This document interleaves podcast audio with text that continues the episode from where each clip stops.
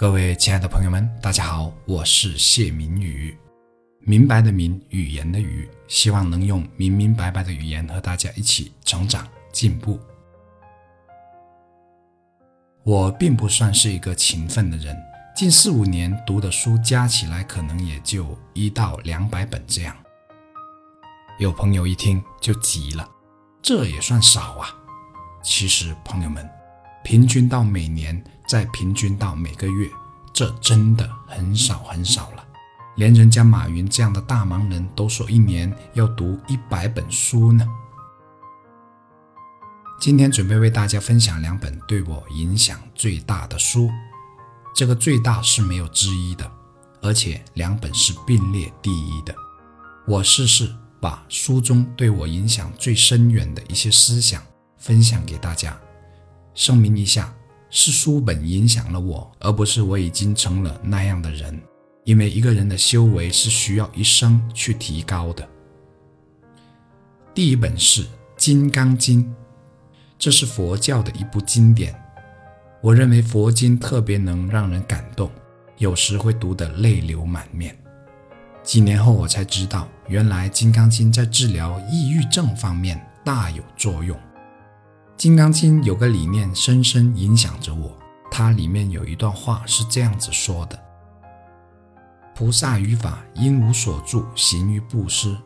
所谓不住色布施，不住声香味触法布施。须菩提，菩萨应如是布施，不住于相，何以故？若菩萨不住相布施，其福德不可思量。”不知大家能不能听懂？没听懂也没关系。我要分享的是这句话在现实中的作用。这段话告诉我们，做任何事情都不应该执着于相，既无所求而全心全力放在做好事情上。事情一旦过去了，就让它过去，而不再念念不忘。也可以理解为心中了无遗憾。这就是不住相的意思。这和带着很强的目的性去做事恰恰是相反的，而且容易引起异议。没有目的去做事，那为了什么呢？还有什么动力呢？有这样的疑问是正常的。我可以暂时给个我认为的答案在这里，那便是利他。偷偷告诉你，就算是为了利他，一定程度上也是一种目的。只是没有了我的这个角度，所以佛学就有这样的一个理念：无我利他。也就是说，我们不要执着于要得到什么而去行布施。这里需要说明一下，佛教所说的布施，并不仅仅是我们平时所理解的布施。我们可以笼统地理解为所有对人的好，所有对人的帮助。就是你的发心是真正为了他人的。其实我们是否想过，就算我们拼死拼活挣钱，还是要先为他人创造价值、解决需求或者问题，才能实现挣钱这个目的的。这留给大家思考。以往的一期叫做“人生是在不断成就他人的同时得以成就自己的过程”，有具体分享过。比如，我们不要为了达到什么目的而才去帮人，就像我之前分享的那期节目“助人不是为了得到回报”所说的道理一样。当然，这只是《金刚经》这段文字的其中一个意思，可就仅仅这个意思，就足以铺开一个大话题来说了。因为现实中的我们很普遍的存在这种思维习惯：我对你好，你就要对我好。如果我对你好，你对我不好，那么我会不开心。如此就是住相了。这个相就是希望得到他人的好。住就是居住的住，相就是相由心生的那个相。这个相就是我们的执念，就是说我们因为执着于得到他人的好，才去对人好。再拿帮人的例子来说。如果你帮人是为了得到对方的回报，比如希望日后能得到他的帮助，甚至仅仅是为了让他记住你，那么你的福德就浅了。相反，如果你做事情是没有目的性的，是发自内心的，仅仅希望他人好，不执着于自己这边的结果，也可以理解为没有我了，无我了，那么这样的福德就不可思量了。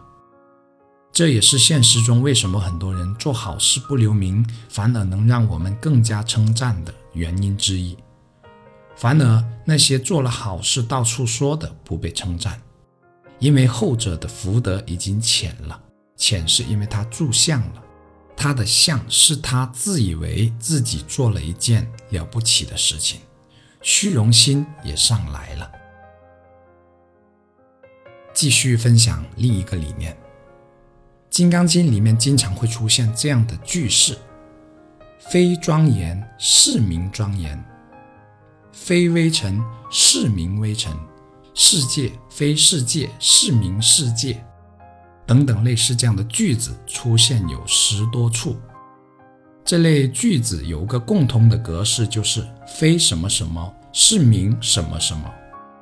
我们可以用它来造句。拿我们的手机来说，非手机是名手机；再拿车子来说，非车子是名车子。这就有的聊了。拿手机来说，它不是真正的手机。如果你说它是手机，那我问你，是什么部件可以证明它就是手机呢？是屏幕吗？可屏幕也只是屏幕。是电路板吗？可电路板只是电路板，它不是手机。是电池吗？电池就更不是手机了。那手机到底是什么？是这些东西组合起来的才叫手机，对吧？但准确来说，就算集合了手机的功能，它依然不是手机，而只是一个被暂时称为手机的东西。这个东西在几十年后，甚至几年后，可能就会变成没用的东西，被拆解、被分解，甚至消失了。那个时候，曾经被我们拿在手上的那台所谓的手机哪里去了呢？它还能不能被称为手机呢？同样，车子也是这样，车架只是车架，轮胎只是轮胎，发动机只是发动机。一百多年后，当年被我们称为车子的东西，可能全变成了废铁，甚至废铁都找不到了。所以，非车子是名车子，非手机是名手机。意思是它没有不变的本质，让它成为手机或者车子。手机或车子都只是人类暂时给它的命名而已。同样，还可以这样子造句：非烦恼是名烦恼，非痛苦是名痛苦，非富裕是名富裕，等等等等。烦恼是相对的。一个经常为不知要穿什么鞋子而烦恼的人，突然看到了一个没有双腿的人。他的烦恼是会消失的，那烦恼哪去了呢？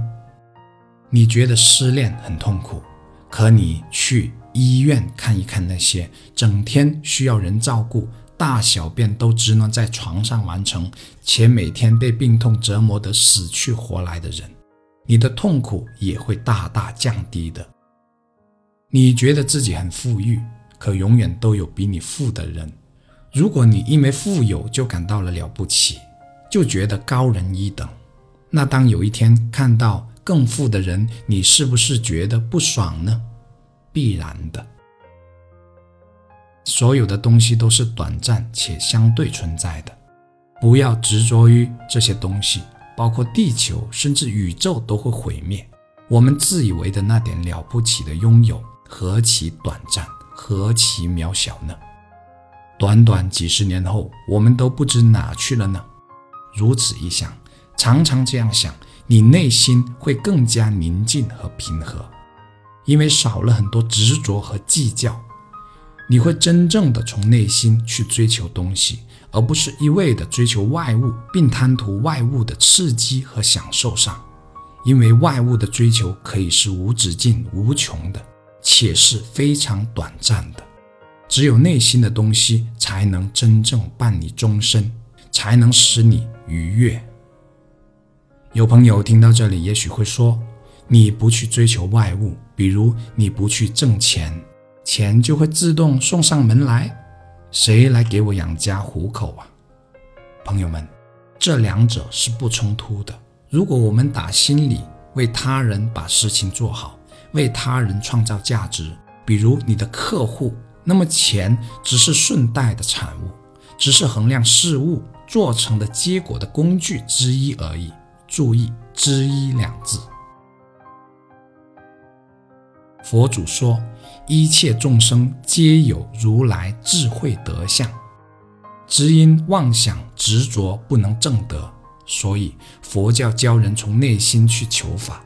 佛在每个人的心中，而不是在外界。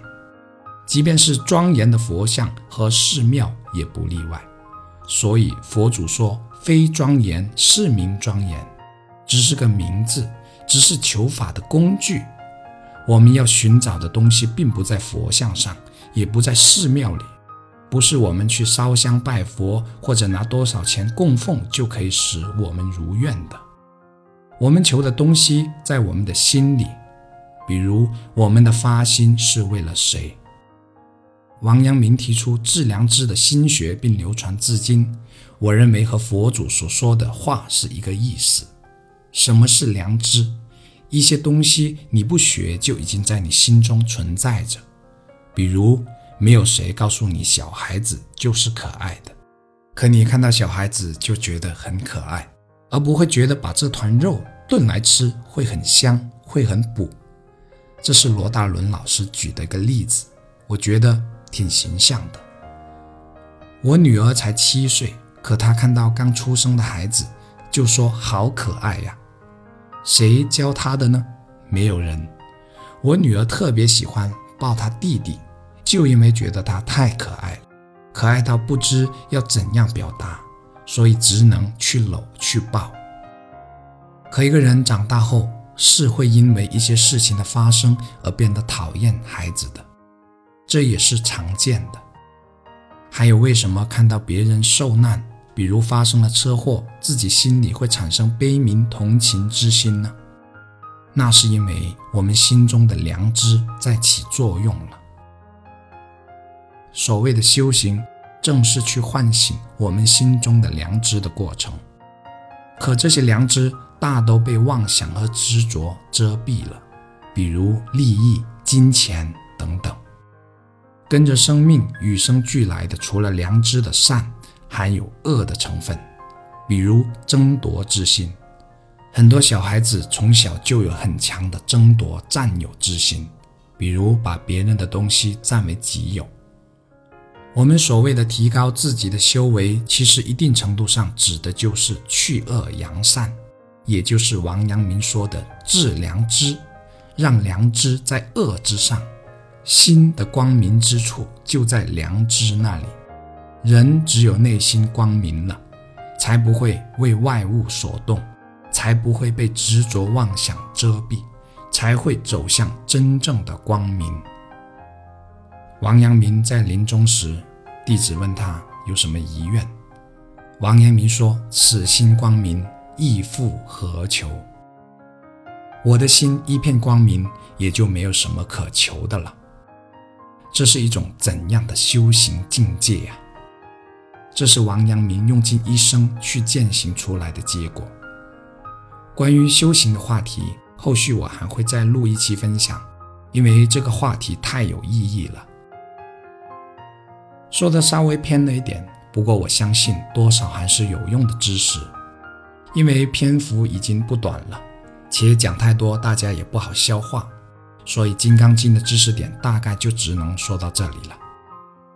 那另一本对我影响最大的书又是什么呢？如果大家听过我之前的分享，我相信一定能猜到，因为我曾多次提及。但跟大家分享得再折一期了。不过可以给点提示，让大家竞猜一下。这是一部中国经典，影响中国两千多年，不仅对中国有影响，乃至对世界影响都很大。也因为它诞生了中国本土的一个宗教信仰，里面同样有很多对我们人生特别有用的内容。一直到今天，我们很多熟悉的成语都来自这部经典里面。且巧合的是，这部经典的字数和《金刚经》的字数相当接近。好了，提示够多的了，猜到了吗？后续为大家奉上我的学习心得和在生活中的运用。我是谢明宇，希望能用明明白白的语言和大家一起成长进步，加油！